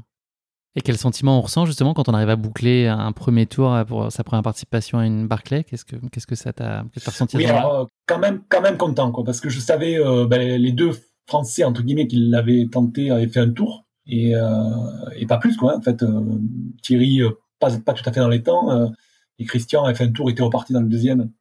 Donc je savais que j'étais dans le timing on va dire, donc dans le timing normal tu vois, mais ça fait que deux deux il y avait que deux expériences avant. Et donc déjà content pour ça me dis au moins euh, ce que je disais avant, je suis pas revenu tout de suite, euh, même si j'ai pas fait grand chose au niveau orientation parce que euh, j'ai fait que suivre, on va dire. Mais une fois que tu es entraîné dans le fait de suivre, euh, tu es un peu déboussolé. Si t'as pas regardé ta boussole tout de suite, en fait, si t'as pas regardé la carte et tout, tu es un peu déboussolé, donc tu es obligé de te dire, allez, il faut absolument que je reste avec, sinon je sais même plus où je suis moi dans le parc. Tu vois. C'était, c'est pour ça que je disais le, la connaissance du parc. Si euh, tenter que tu vas avant pour connaître, pour reconnaître, que maintenant les gens savent un peu comment il est même sans, sans y être allé. Ça, je le savais pas à l'époque. Donc, euh, si je m'étais retrouvé tout seul, ben, j'étais paumé au milieu du parc, sans savoir, euh, tu vois, par, par où rentrer même. Donc voilà, c'était un peu le côté. J'étais content d'avoir fait ce, ce, premier tour, au moins pour une première euh, édition. Et donc sur le parcours, là, tu nous as parlé des ronces. Enfin, il y a beaucoup de montées, c'est beaucoup de bosses, c'est boisé. Enfin, si, si on doit ah se projeter bah, dans, dans, le et visualiser à, à, quoi ça ressemble concrètement la Barclay. On, a vu un certain nombre d'images, mais est-ce qu'avec tes mots, tu peux nous dire bah, c'est ça, oui, de, contexte. Bah, la force avec l'expérience, euh, ouais, je, je, commence à bien connaître alors le, du coup le parc. Et euh, non, alors c'est c'est euh, beaucoup. Alors c'est que des, des montées et descentes. Il y a quasi pas de plat. Hein. Et euh, à chaque fois, c'est des. Euh, alors il y a un peu de sentier au début, un peu à la fin. Sentier, ce que j'appelle sentier euh, de randonnée. Hein. on va dire 3 km au début, 3 km à la fin, et un peu au milieu, mais pas, pas beaucoup. Tu vois, sur euh, les 40 km, tu dois en avoir 5, de, 5 6 de, de sentiers. Après, c'est que du hors-sentier. Et euh, la plupart des bosses, c'est euh, des montées, c'est genre des, comme des kilomètres verticaux. C'est-à-dire, euh, tu vas droit, droit dans la, dans la pente et euh, sur des trucs de 600-700 mètres de dénivelé. Et c'est que des accumulations comme ça de montée et de descente.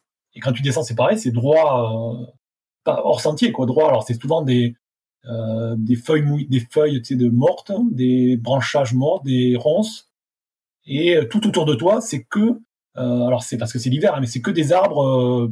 On a l'impression presque des arbres morts, quoi, tu vois. c'est des arbres, ben, l'hiver, voilà, qui, il n'y a pas de feuilles, il n'y a pas de feuillage, et c'est ce qui donne un peu le côté à la fois triste, un peu lugubre, et à la fois aussi uniforme. C'est que ça, quoi. Le parc, c'est que des, des, collines avec des, des, à perte de vue des arbres euh, des arbres ben, divers, des arbres morts. et euh, donc voilà, tu, tu, c'est très paumatoire par rapport à ça. C'est-à-dire que tout se ressemble et c'est des successions de, de, de, de petits monts. Euh, voilà. Alors je dis des collines, mais tu as quand même des montées de directes de 700, 800 mètres direct dans la pente. Si on se repenche sur ta course de 2015, est-ce que c'est difficile de relancer la machine pour un deuxième tour quand on sait ce qui nous attend ou au contraire c'est en quelque sorte plus rassurant parce qu'on a déjà un aperçu du terrain et on, s'est déjà frotté en fait au, parcours? Est-ce que tu traînes les pieds pour pour relancer ou est-ce que tu dis allez ok maintenant euh, je sais où je mets les pieds et ça, va aller euh, ça va aller ce sera dur physiquement mais en tout cas j'en sais un peu plus. Pour moi non pour 2015 alors c'est assez euh, assez concis assez bref c'est que j'étais déjà bien cramé j'avais fait que subir le premier sans savoir alors je, je savais rien du tout en fait hein, j'avais rien appris sur le parcours j'ai fait que suivre Niki et du coup du coup, le deuxième, euh, je, relance, mais je sais que voilà, je vais arrêter tout de suite. Je, je suis plus pratiquement plus dans la course. Je relance pour dire, tu vois, j'y suis allé. Je crois que je suis allé sur un bouquin, mais c'était fini, quoi. Parce que le premier bouquin, entre guillemets, tu montes euh, le, sentier qui est un peu plus pas balisé, c'est le sentier du parc. Si, il est, balisé, quoi, en fait, mais euh, par les balises du parc. Et, euh, après, voilà, le premier bouquin, après, je j'arrête, quoi, je rentre, je, suis explosé, quoi. Là, c'est un cas un peu particulier parce que tu as fait demi-tour assez tôt dans le, dans le second tour, mais concrètement, comment est-ce qu'il est possible de revenir au camp de base une fois qu'on a décidé d'abandonner et qu'on est au milieu du parcours? C'est quoi les moyens les plus simples et les plus directs de rentrer oui, à la maison bah, le, le, parc est. tu as quand même des, des, sentiers de randonnée, tu dois en avoir trois ou quatre avec des noms qui sont nominés. Et tu en as un qui fait en gros, tu en as un qui fait le tour euh, dans le nord, un qui fait le tour par le sud, tu vois, enfin, un bout, sud, un bout nord, et deux ou trois qui, font la transversale, quoi. Donc, euh, une fois, selon où tu es dans le parc, tu as toujours possibilité, euh, soit ben, de faire demi-tour si tu es sur le sentier, tu, restes sur le sentier, soit d'aller chercher, choper le, un bout de, de, de ce sentier. Alors, c'est des trails, ça s'appelle des trails. De, de, ce sentier-là, qui te ramène soit en transversale plus vite, euh, à la porte jaune, quoi, la, Yellow Gate. Qu'est-ce que ça a été le principal enseignement que tu as retenu de cette première Barclay, ton principal apprentissage sur euh, cette saison 1 de ton aventure Barclay? Ah, le, je dirais, euh, de me dire, alors de me dire, alors déjà de te situer par rapport au physique, par rapport au fait de ce qui, tu vois, ce qui te manque au niveau physique, purement physique, et après, ben, sur purement par rapport à l'orientation, tu te dis, ah ouais, si j'ai fait que suivre et que je me retrouve encore paumé, bah ça vaut le coup de bah, du coup de situer le parc, de savoir comment est le parc euh, et euh, tu vois de faire un peu un peu d'orientation par rapport à ça. Est-ce que tu as ressenti immédiatement l'envie de prendre le départ l'année suivante ou à ce moment-là tu voulais plus du tout entendre parler de la Barclay ah, je ah, je sais pas, je m'en je m'en souviens plus de ça. Comment? J'étais content d'avoir fait le tour, je m'en souviens. Tu vois, j'étais soulagé de ça, de pas me dire je suis c'est bredouille. Et euh, je pense pas que le le truc d'y revenir soit venu tout de suite parce que il y a toujours le côté euh, le côté euh, tu sais que tu vas être obligé de redemander à l'AS de refaire euh, bah, une lettre de motivation de, de refaire le, le, de retrouver une blague pour la lettre de motivation voilà le cheminement pour bah, de nouveau être dans les 40 et là je savais pas trop je savais pas trop comment il fonctionnait l'AS je l'ai découvert qu'après tu vois. Donc je me suis dit ouais peut-être y revenir mais est-ce que ça va être faisable quoi? En gros c'était ça. Tu remplis donc l'année suivante pour une deuxième participation. Est-ce que tu te sentais plus en confiance du fait de l'expérience acquise l'année précédente? Oui, bah après j'ai eu la chance de, de, que là se reprenne parce que comme je te disais, euh, c'était pas évident. Et en fait, il, euh, il, il, privilégie un peu ceux qui ont tenté et qui se dit tiens celui-là il, il, pourra, il pourra aller plus loin. Lui pour lui c'est sa façon de, de procéder. Donc l'année d'après, bah, il y a un peu moins de, de, de pression au départ. Tu vois, as un peu moins de peur.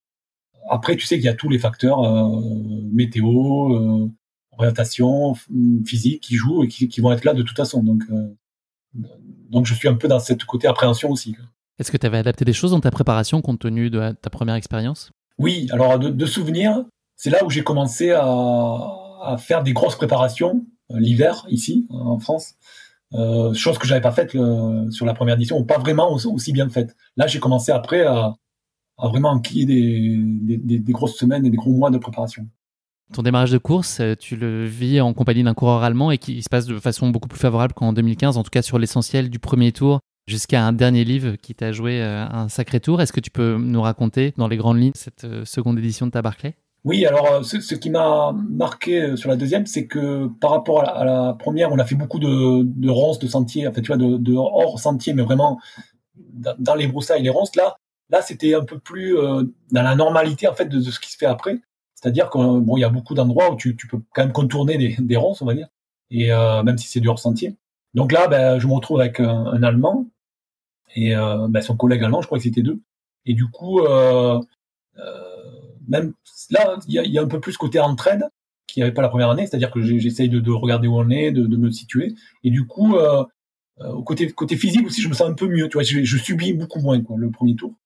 Et euh, même dans le, comme tu disais, dans le dernier bouquin, euh, de souvenirs, je me dis ouais, je sais où il est. Donc je, euh, avec l'allemand, euh, dans la dernière grosse montée là, qui est carrément un kilomètre vertical, je, je le, je le lâche un peu et euh, en me disant oui, bon bah c'est le dernier bouquin, je sais à gros où il est, donc j'y vais. Et, sauf que je suis allé l'autre, de l'autre côté carrément de par où il fallait arriver au sommet.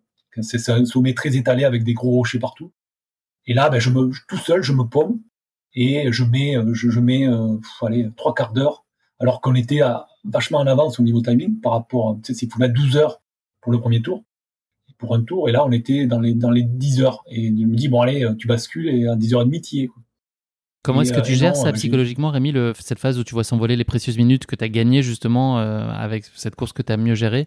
Est-ce que ça fout une surpression? Est-ce que tu paniques ou est-ce que ça, ça crée du stress et donc tu es peut-être même moins efficace dans la recherche de ce bouquin parce que tu constates le temps qui s'effile et, et alors que tu pensais être mieux? Ah ouais, totalement. Là, il y a tout, tout qui se mélange. En fait, tu arrives, tu bah, es bien, mais tu as la fatigue quand même qui, qui, commence à être là et, euh, et, tu commences à stresser. Tu te dis, ah, c'est pas possible, je, vais euh, être au-delà de, de, de, de 12 heures. Tu as le temps qui passe euh, très vite et, euh, et tu fais rien. Tu essaies de trouver. J'essaie de voir si, l'allemand qui était censé être pas loin Finalement, je vois pas sa frontale parce que la nuit était tombée. Et je me dis, mais il est passé par où euh, et, en fait, j'étais carrément du mauvais côté du, versant du sommet. Et à un moment donné, ben, presque de dépit, je, m'arrête, je remonte, je regarde la carte, je regarde la boussole. Et là, je me dis, ah ouais, ça y est, je vois, l'erreur qui est faite. Et, et j'arrive juste à, à, me reprendre pour reprendre le, le, bon petit sentier de l'autre côté. Et euh, j'arrive juste, ben, pareil, j'ai dû mettre 11h30, comme la première année. Sauf que ça aurait pas dû se passer comme ça, quoi. Voilà. Est-ce que tu as envisagé de pas repartir pour le deuxième tour? Et non, là, je m'étais dit quand même, quoi qu'il arrive, euh, quoi fait, que, sauf hors temps évidemment, mais si t'es dans les temps, tu repars pour essayer de faire mieux quand même que, la, que l'année d'avant. C'est toujours tout, le leitmotiv quand même de faire mieux que que, que l'année précédente, tu vois. Donc je repars et même si euh, bah, ça se passe mal aussi, euh, pareil, mais euh, mais au moins je suis reparti. À quel moment tu décides de faire demi-tour? Euh, ben, de, de, mémoire, c'était un peu plus loin que la première année, parce que la première année, euh, j'ai fait, bon, je suis reparti, mais c'est pour revenir vite. Et euh, bah, j'ai, bah, comme, comme je, je, repars tout seul, pareil, euh, je suis dans les derniers à repartir, parce que sur le deuxième tour, au niveau timing, je suis limite. Et euh, je me retrouve vite tout seul. J'ai, dû faire aller, euh, aller plus loin que la, que la première fois, mais j'ai dû faire trois bouquins, je pense, ou deux, ouais, trois, trois livres. Et, euh, et j'arrive, je vois que ben voilà, je suis complètement euh, impossible au niveau timing euh, de toute façon de, de, faire le second tour. Donc euh, tu vois, avec du recul, j'aurais maintenant je sais que j'aurais dû quand même continuer, quoi, tu vois. Mais euh, bon, quand t'es quand t'es commencé à être crevé sur place, t'es plus dans le timing. Je te dis bon, ça sert à quoi? Allez hop, je rentre. Là, j'ai pris un chemin de traverse justement, comme tu disais. J'étais en haut du parc pour pour rentrer et, euh, et j'aurais dû, tu vois, sur ce coup-là, j'aurais dû continuer pour apprendre, pour apprendre après euh, le reste, comment trouver les autres, tu vois. L'expérience que tu as acquis sur place, c'est irremplaçable. Ta participation l'année suivante, en 2017, reste pour toi une très mauvaise expérience, alors même que tu pensais avoir peut-être un coup à jouer avec un deuxième tour à parcourir potentiellement deux jours. Est-ce que tu peux nous raconter euh, cette édition et, et, cette désillusion que tu as connue l'année suivante? Ça, c'était une, une, édition épique par rapport à à, ce départ. C'est la première fois qu'on partait aussitôt, qui, enfin des trois, des trois fois que je l'ai fait. Il nous réveille à 1h40, euh, donc on part à 2h40 en pleine nuit. Et là, il y a un brouillard de, de, de folie. Et du coup, euh, le premier livre, il, qui était toujours à peu près au même endroit, là, il le change. Il avait changé de place. Donc, euh, ben, on part assez vite, hein, avec les premiers devant. Au moins, jusqu'au premier livre, tu te dis, bon, tu essaies de suivre le groupe. Et là, euh, le, le, les devants, alors les champions qui sont devant, les deux ou trois qui avaient déjà terminé la course, qui connaissent bien l'endroit, euh, se, se. Mais tout le monde suit, quoi. Tout le monde se paume avec euh, beaucoup de gens, quoi, la, la, majorité. Et du coup, là, à un moment donné, quand on arrive au premier bouquin qu'ils ont enfin fini par trouver au, dé au début, enfin les, les, premiers, là, ça part dans tous les sens. Tout le monde part à fond euh, pour essayer d'aller sur l'autre bouquin et ça, ça, avec le brouillard ben, tout de suite, je me retrouve euh, dans la première descente euh, tout seul, isolé. Et en bas de la descente, je me, je rejoins, alors parce qu'on on était encore euh, une quarantaine à peu près dans la même zone, quoi. Je me rejoins, je me retrouve avec un, un Américain, un marathonien euh, assez connu euh, sur route. Et là, on l'a fait après, ben voilà, on, se re, on est carrément de l'autre côté de la rivière, la première rivière, pas du bon côté. Et on commence à, à chercher je me rappelle, on, est on, est, on, traverse le truc dans l'eau, on a de l'eau jusqu'à ben, jusque, la poitrine presque, dans les premiers trucs. On s'est dit, ah voilà, c'est pas possible, ça va pas, ça va pas le faire. ça va mal se passer. Et là, on a fait une journée de folie avec lui, euh, après avec deux autres qui nous ont rejoints, à beaucoup, beaucoup rafuter, à, à se tromper sur pas mal d'endroits. Et pour finalement euh, faire le tour en 13h40 ou 14h.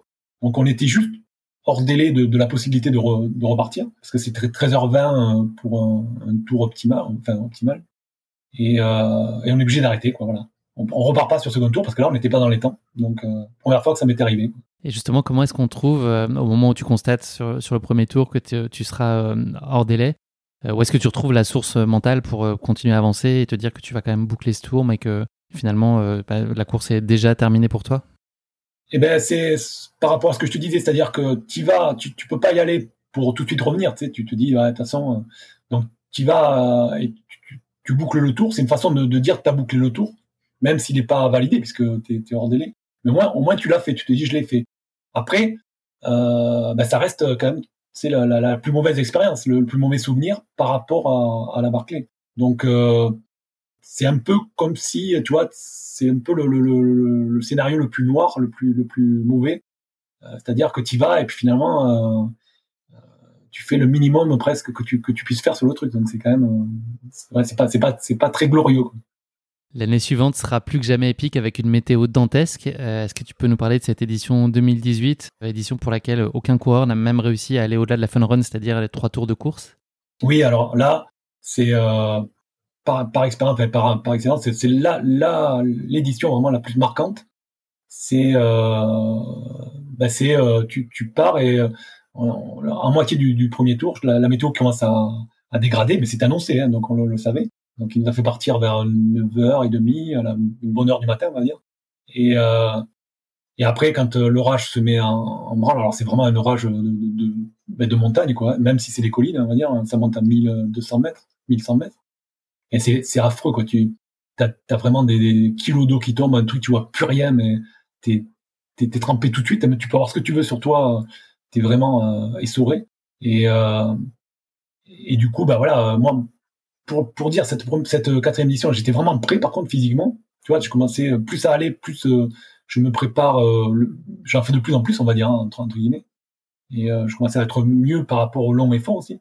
Et du coup, euh, j'étais un peu dépité hein, parce que peut-être physiquement, ça aurait été peut-être, j'aurais peut-être pu aller plus loin. Tu vois, c'est l'année où ça aurait pu se faire. Et finalement, bah, tu, la météo a carrément cassé tout le monde. Quoi. C'est, il n'y a pas que moi là du coup. C'est on était tous tout le monde euh, logé à la même enseigne. Ouais. ouais. Puis même au niveau orientation, euh, à un moment donné, tu peux plus orienter que dalle parce que tu es dans la pluie, tu vois plus rien nulle part, quoi. Donc euh, tu, c'est vraiment, c'était quelque chose à vivre, quoi. Rien que pour ça, c'était. Alors après, après bon, ça dure pas non plus trois jours comme ça. Hein. Mais le temps que ça a duré était tellement important, ça a duré tellement longtemps que que ça a perturbé tout le monde et ça a, cassé tout le monde. C'est l'addition bah, où personne n'est allé au, même au bout des trois, des trois tours, je crois. Donc, pour te dire quand même l'intensité du truc.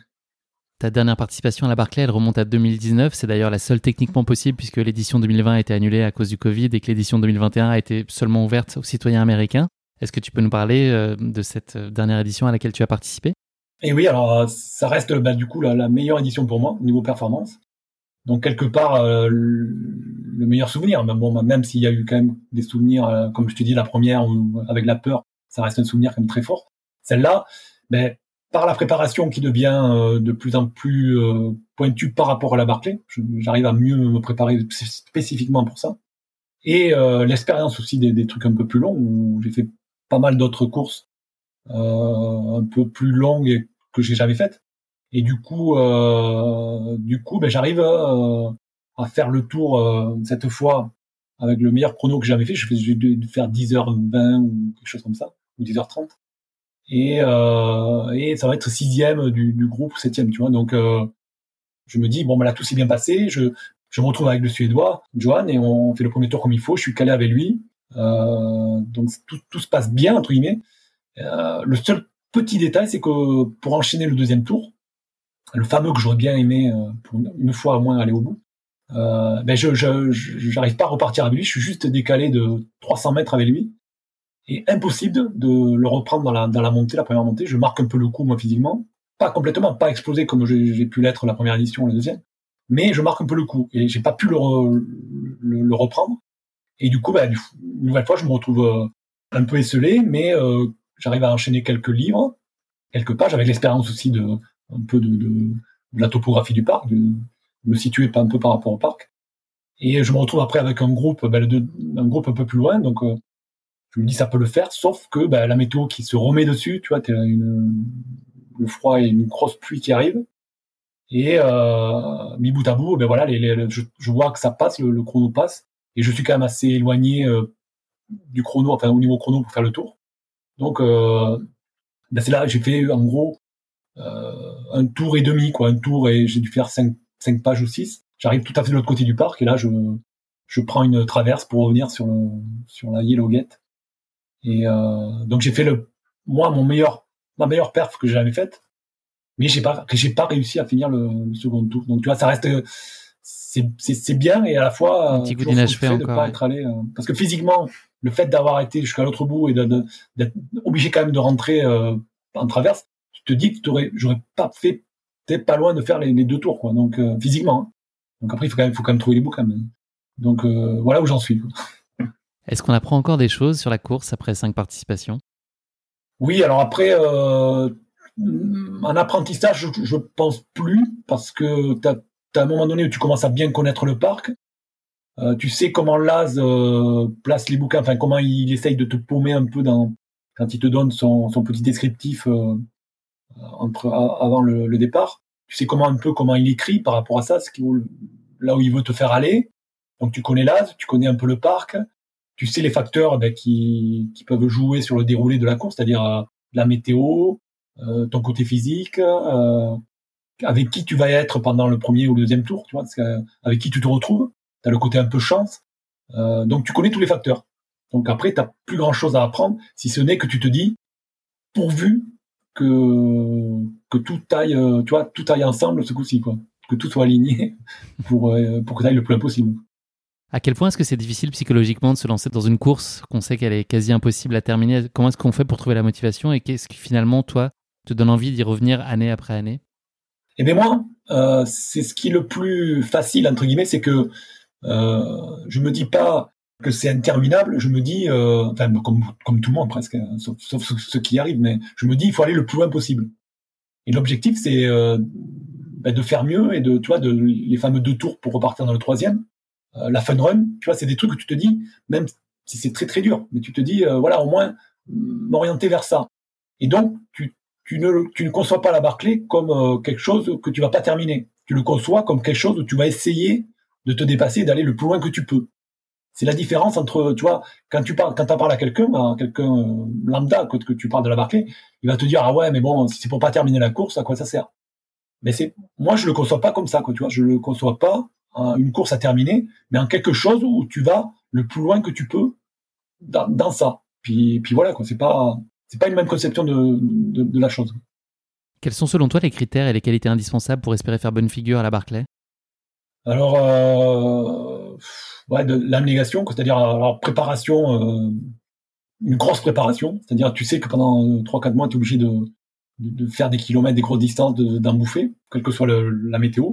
Et après, euh, après être un peu, euh, comment dire, être un peu baroudeur, c'est pas pas aimer le confort, quoi, tu vois. C'est-à-dire, tu sais que tu vas en chier au niveau météo, au niveau euh, bouffe, tu prends tout avec toi, que tu vas passer dans des endroits tu passes jamais, quoi, des trucs de ronces et tout.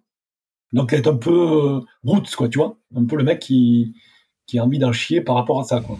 Donc, c'est deux qualités, euh, un peu aventurier, euh, enfin, pas aventurier de Colanta, hein, aventurier euh, qui aime bien euh, partir comme ça en rando tout seul avec son sac et se démerder. Un peu ce côté-là et un peu le côté quand même très physique par rapport au fait que tu sais que ça va être très dur physiquement. Donc voilà, c'est les deux côtés qui font les qualités de, de, de mec de Barclay. Quoi. Si tu devais retenir une image de toutes tes Barclay, quelle serait-elle? Ah, euh, comme ça, comme ça, comme ça. Une, c'est dur, une, parce que je t'ai parlé beaucoup de la première euh, fois où je suis entré dans le parc. Donc, c'est celle où, qui me revient toujours, tu vois, celle qui marque. Mais après, celle qui me marque maintenant, celle qui me revient là, c'est quand je remets les pages à l'as sous l'orage. C'est la quatrième édition. Il y a un orage dantesque là, et on voit la vidéo ou la photo où, euh, on est sous la pluie totale dans le noir et c'est presque l'apocalypse et je remets les pages à l'as quand même du bouquin c'est parce que j'ai fini le premier tour ça euh, c'est hyper marquant par rapport à ça ouais très représentatif de la course effectivement maintenant tu peux nous le dire pour l'avoir très largement expérimenté au-delà de son seul tracé qu'y a-t-il de si spécial avec la Barclay que les autres courses n'ont pas? Ah, la Barclay c'est c'est pas je dirais ce qui est spécial c'est que c'est pas vraiment une course c'est plus une aventure et, euh, et donc, euh, c'est le mélange de plusieurs facteurs. Quoi. Le, le ben on a parlé, on en a parlé beaucoup. Hein. C'est euh, la topographie, c'est un peu d'orientation, c'est euh, le côté un peu euh, l'as qui, qui, qui, fait tout pour te paumer plutôt que pour t'aider. Euh, et un peu de chance aussi, tu vois, un peu la météo. Donc il y a plein plein de, de facteurs qui se greffent qui font que c'est hors course, quoi. C'est pas une course, c'est voilà, c'est c'est vraiment la Barclay. Qu'est-ce que tu dirais à quelqu'un qui viendrait te voir demain en disant qu'il souhaite participer pour la première fois à la Barclay? Tu lui dis fonce, tu lui dis ah. attention à ça. Qu'est-ce que tu, comment tu réagis? Bah, je lui dis non, je lui dis pourquoi pas. Hein. C'est que toi, c'est c'est comme ça fait partie d'un rêve potentiel que tu peux avoir par rapport, tu vois, quand t'es coureur et que t'aimes bien les, ultras, ça, ça fait partir d'un rêve, d'une quête que tu peux avoir. Je dis, vas-y, fonce, euh, fonce, prépare-toi quand même le mieux que tu peux, au niveau déjà physique. Essaye de, au niveau orientation, j'allais dire, mais il faut, il faut savoir se servir dans la boussole, mais c'est pas optimal parce que il y en a plein qui sont des super orientateurs qui finalement, euh, ben pareil, t'arrives à être paumé euh, euh quand t'arrives pas à lire comme il faut les, inscriptions, les, directives de l'AS. Donc, prépare-toi le, mieux possible physiquement et euh, oriente-toi quand même à la boussole. Sache te servir d'une boussole. Et, puis voilà quoi. C'est l'heure de ta petite revanche, Rémi. On va inverser les rôles avec ce bon vieux Laz. Si tu devais imaginer une course à lui faire vivre, quels en seraient les principaux ingrédients? Ah, c'est dur parce que Laz. Euh, Pour que lui, il sache aussi ce qui vous fait vivre. Et oui, lui, Laz, tu vois, il a, il a quand même énormément euh, crapahuté. il, a, il a pas mal. Et c'est un, ultra runner. Il a fait il a traversé les États-Unis euh, en courant de tous les côtés dans tout ça. Il est encore en ce moment, à l'heure où je te parle, en train de traverser. Euh, alors c'est nord au sud, c'est ça, ouais. Voilà, exactement. Il fait quand même une nouvelle euh, Lascon, comme il appelle, tu sais. Donc il est quand même toujours actif en recherche de, de défis. Donc difficile de trouver un défi qui soit à sa mesure par rapport au personnage que c'est, tu sais. Parce qu'il a, il a quand même, il est, comment dire, il est, c'est un coureur, un ultra runner dans l'âme, tu vois. Et, et, en plus, il a déjà tellement réfléchi au fait de, de, de proposer à quelque chose aux gens d'aller au-delà d'eux-mêmes que ça va être dur de le piéger par rapport à ça, tu vois. Il, est, lui-même, c'est presque le, le Hitchcock du, du euh, euh de, de, la course, euh, de la course difficile, quoi. Donc, euh, arriver à le piéger sur ça, c'est quasiment infaisable. Je pense que, je pense qu'il a presque tout testé ce qui est faisable sur sur le truc un peu difficile, un peu. Est-ce que, est-ce que lui, il a fait le parcours de la Barclay? Tu sais s'il a déjà participé à proprement parler sur ce tracé-là ou? Il n'a pas. Je sais, qu'il a fait le tour. Il a fait les tours, hein, ça c'est clair, mais il n'a pas après participé. Non, il a toujours été. Euh, parce que même après, quand euh, quand euh, bon, après, il est toi avec l'âge, il pouvait plus. à un moment donné, il avait mal à la jambe aussi, donc il était un peu plus handicapé. Donc, il n'a pas tenté sa course. Il a toujours été un organisateur. après, il a, il a fait le tour, évidemment, hein, forcément. Merci beaucoup Rémi pour ce Rémi passionnant et ce retour d'expérience fascinant sur cette mythique course qu'est la Barclay. On va parler maintenant un peu de ton avenir. Est-ce que tu as un calendrier de courses qui est clairement établi à l'heure où les perspectives semblent s'améliorer et que les courses commencent à refleurir pour notre plus grand bonheur? C'est quand même la, bonne nouvelle de ces dernières semaines. Est-ce que tu en sais un peu plus, toi, sur ton année 2021 Oui, 2021, eh ben, euh, du coup, il y a le côté boulot. J'attendais euh, avec impatience que les courses reprennent. Euh, donc ça va pas tarder. Hein. On va dire que en juin, il va y avoir les premières courses et après en juillet, ça va. Je serai au vent tout début juin. C'est une réjouissance, tu peux pas imaginer. Exactement. J'ai vu le, déroulé de la course avec des. Il a, il a prévu plusieurs vagues, des, des, des, petites vagues de 50. Euh, après, euh, ben, euh, avec le déconfinement qui se poursuit euh, en juin, tu vas pouvoir ouvrir à 500 et après en juillet à 2500, si j'ai bien lu. Donc moi, je par rapport à moi personnellement, ben, je me vois bien sûrement fin juillet sur l'Ultra Ariège, une, une, course en Ariège, une première édition qui va être assez, assez dure, mais qui va être à suivre. Après, euh, je serai sûrement du côté de, du Mont-Calm, euh, avec le marathon du Mont-Calm, cher ben justement à Nahuel, que tu citais dans une émission, euh, la dernière émission en date. Et, et après, sûrement le, le, GRP, le Grand Raid des Pyrénées, fin août, qui reste sûrement pour moi une, grosse date sur le calendrier. Et, et puis un peu plus loin, le, ben, là, sûrement la Réunion, hein. comme j'aime bien y revenir, je t'en ai parlé au début, mhm. j'ai commencé à travailler là-bas. J'aime bien y revenir à chaque fois, et comme je connais le parcours par cœur, donc, euh, donc voilà un peu le, les ébauches du calendrier à venir. Est-ce qu'on peut imaginer de voir à nouveau sur la Barclay en 2022 Et euh, c'est très possible pour la simple raison Jamais 506, comme le dit l'adage. oui, oui. En fait, c'est vrai que ça commence à faire beaucoup, et je sais que et là tout, tout ce qui écoute, bon, il y a pas, il faut être honnête. Avec l'âge, euh, je vais être quand même moins affûté que je ne l'aurais été dix ans avant, ne serait-ce que dix ans avant. Mais euh, comme là, en 2019, euh, ceux qui étaient inscrits, euh, il avait dit qu'il les reprenait. Euh, et du coup, tous ceux de 2010, alors de 2020 plutôt, comme ça a été annulé euh, pour le Covid. Et, il nous a rebasculé sur 2021. Mais finalement, 2021, ça n'a pas pu se faire pour les étrangers. Donc, il nous rebascule sur 2022. Donc, donc il y aura forcément une possibilité. Alors à part si je vois que vraiment j'ai du mal à me préparer ou que je suis un peu hors, c'est avec l'âge hors forme, mais logiquement ça, ça devrait se faire. À plus long terme, est-ce qu'il y a une course ou un défi sportif qui te fait particulièrement envie et que tu n'aurais pas encore euh, réalisé? Ouais, il me reste. Euh, j'avais dit que j'essaierais de terminer sur ça en fait, mais bon, je veux pas terminer évidemment. Je veux toujours courir avec nous, quand possible. Mais sur un côté un peu plus performance ou un côté où il faut vraiment s'arracher. Moi, je voyais bien la, la Badwater que je t'ai cité tout à l'heure, mhm. euh, parce que ben, j'ai accompagné un, copain toulousain une année qui, qui l'avait arrêté, qui l'avait abandonné. Mais j'en garde de souvenirs assez frappants euh, et j'aurais bien bien aimé, bien aimé être sélectionné. C'est pareil, c'est tout un, tout un cheminement pour être, pour arriver à être sélectionné. Mais j'aurais bien aimé essayer de tenter au moins une fois euh, dans la vallée de la mort, là, essayer de faire la bonne moteur. Je te le souhaite en tout cas, Rémi. Je te propose de conclure cet épisode non pas avec le mot de la fin, mais avec le motto de la fin. Est-ce que tu as une phrase à partager avec nous qui est pour toi une source de motivation et d'inspiration au quotidien et qui exprime ta façon de bah, d'appréhender la vie? Oui, et bah, du coup, comme je l'écris souvent sur des posts, sur, sur les réseaux, j'aime bien dire euh, toujours tout donner pour ne jamais rien regretter. Et toujours tout donner pour ne rien regretter. Et ça me revient souvent parce qu'en fait, euh, euh, j'aime bien, euh, alors pas que moi, mais j'aime bien quand les gens, quand ils proposent, tu quand ils parlent d'une course qu'ils ont faite ou de, d'une aventure qu'ils ont réalisée, au moins qu'ils le, se donnent à fond, c'est-à-dire qu'ils se préparent comme il faut pour se donner au maximum. Comme ça, tu peux dire, ben au moins, si, si t'as pas, tu vois, si t'as pas réussi ou si t'as pas été au bout, si t'as eu un échec ou mais tu relativises, tu te dis au moins j'ai fait tout ce que je pouvais et, euh, et ça s'est terminé comme ça, mais au moins euh, je ne peux pas regretter parce que je sais que j'ai donné tout ce que je voulais. Et j'aime bien, tu vois, c'est sportif, mais j'aime bien aussi dans tous les domaines que ce soit un peu pareil. Pour, euh, ben je sais pas, je, trouve qu'il y a un côté euh, dans la vie, il faut pouvoir, tu vois, se, se, rêver haut, on va dire, avoir des beaux rêves, mais au moins pour les réaliser, faire tout ce qu'il faut pour y aller, quoi, pour pas, pour pas avoir à regretter, quoi, tout simplement. Merci beaucoup pour ce motto de la fin, Rémi. C'est malheureusement déjà la fin de cet épisode. Merci beaucoup, Rémi, de nous avoir fait vivre dans tes pas cette course incontestablement épique et visiblement très largement à la hauteur de sa légende. Bravo encore à toi pour ton abnégation et ta motivation à repousser chaque année tes limites pour aller déchirer quelques pages supplémentaires des livres présents sur le parcours et plus sérieusement à relever cet immense défi qui est celui de la Barclay. Merci encore pour nos échanges. Je te souhaite beaucoup de bonheur et de réussite pour tes projets à venir et je te dis à très bientôt et surtout un grand merci de nous avoir fait vivre cette Barclay totalement fascinante. Merci à toi et puis merci à tout le monde. À très bientôt. À bientôt Rémi, merci encore. Merci à tous de nous avoir suivis, j'espère que cet épisode vous a plu.